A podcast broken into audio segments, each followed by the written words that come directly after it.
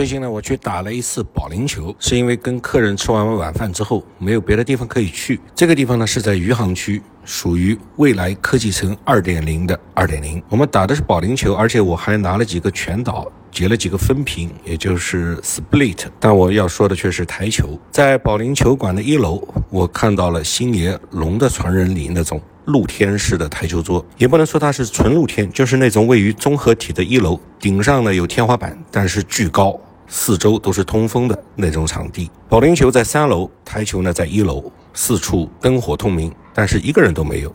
我不知道你们有没有在那种露天的台球桌上打过球？这种桌子必须大力出奇迹，因为摩擦力太大，除了滚动摩擦之外，还有很大的滑动摩擦，必须大力到母球的初速度乘以 turbo 的平方。才有可能进球，而且它的某个洞口往往也有由时间流逝而带来的不规则弧度。于是呢，球撞到库边之后，速度降下来的时候，可能会向你意想不到的方向滚动。我刚刚对这种桌子嘀咕了一下我的腹诽，啥叫腹诽啊？腹诽这个词可能暴露了年龄。它出自鲁迅《论雷峰塔的倒掉》，不过我说出声了，应该就不能叫腹诽了。所以没想到被耳朵灵敏的女服务员听到了，她面带鄙夷地说：“只要技术好，什么样的桌子打不进球呢？”我竟无言以对。最近呢，我还经常去理发店，起因是上个月陪客人去唱歌的时候，刚好是我刚刚理过发，女服务员因此多看了我几眼，这充分的增强了我的信心。原来呢，捯饬捯饬，我也是可以有回头率的。于是我从此决定每周修剪一下我的发型。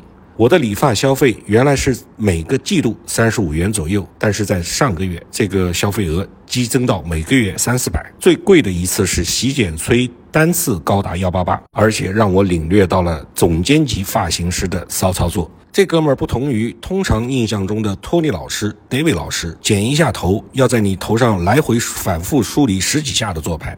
他是反其道而行之，全程呢不用梳子，只见一只纤纤素手不断的揪起我的头发，剪两下松开，剪两下松开，揪起来再剪两下再松开，一直到最后吹干了我的头发，他都没有用梳子。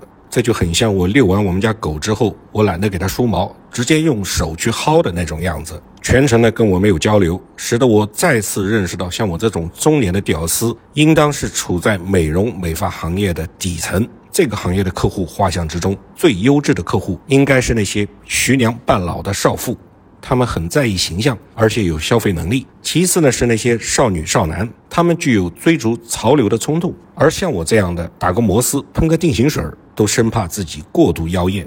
他显然入不了托尼老师的法眼。我的特色就只有两个字：油腻。这一次理发之旅，唯一让我感受到有一点点尊严的地方，就是他们家的理发袍。这个袍子呈现明黄色，上面会有五爪金龙。我对着镜子一端详，什么不爽都在“这是朕的天下”这样的臆想之中烟消云散。说一千道一万，在疫情之下，对民生是肯定有不少影响的。而且网上也流传了不少的段子，比如说关于核酸检测的捅鼻子还是口腔取样，人家就说捅鼻 or not 捅鼻，it's a question。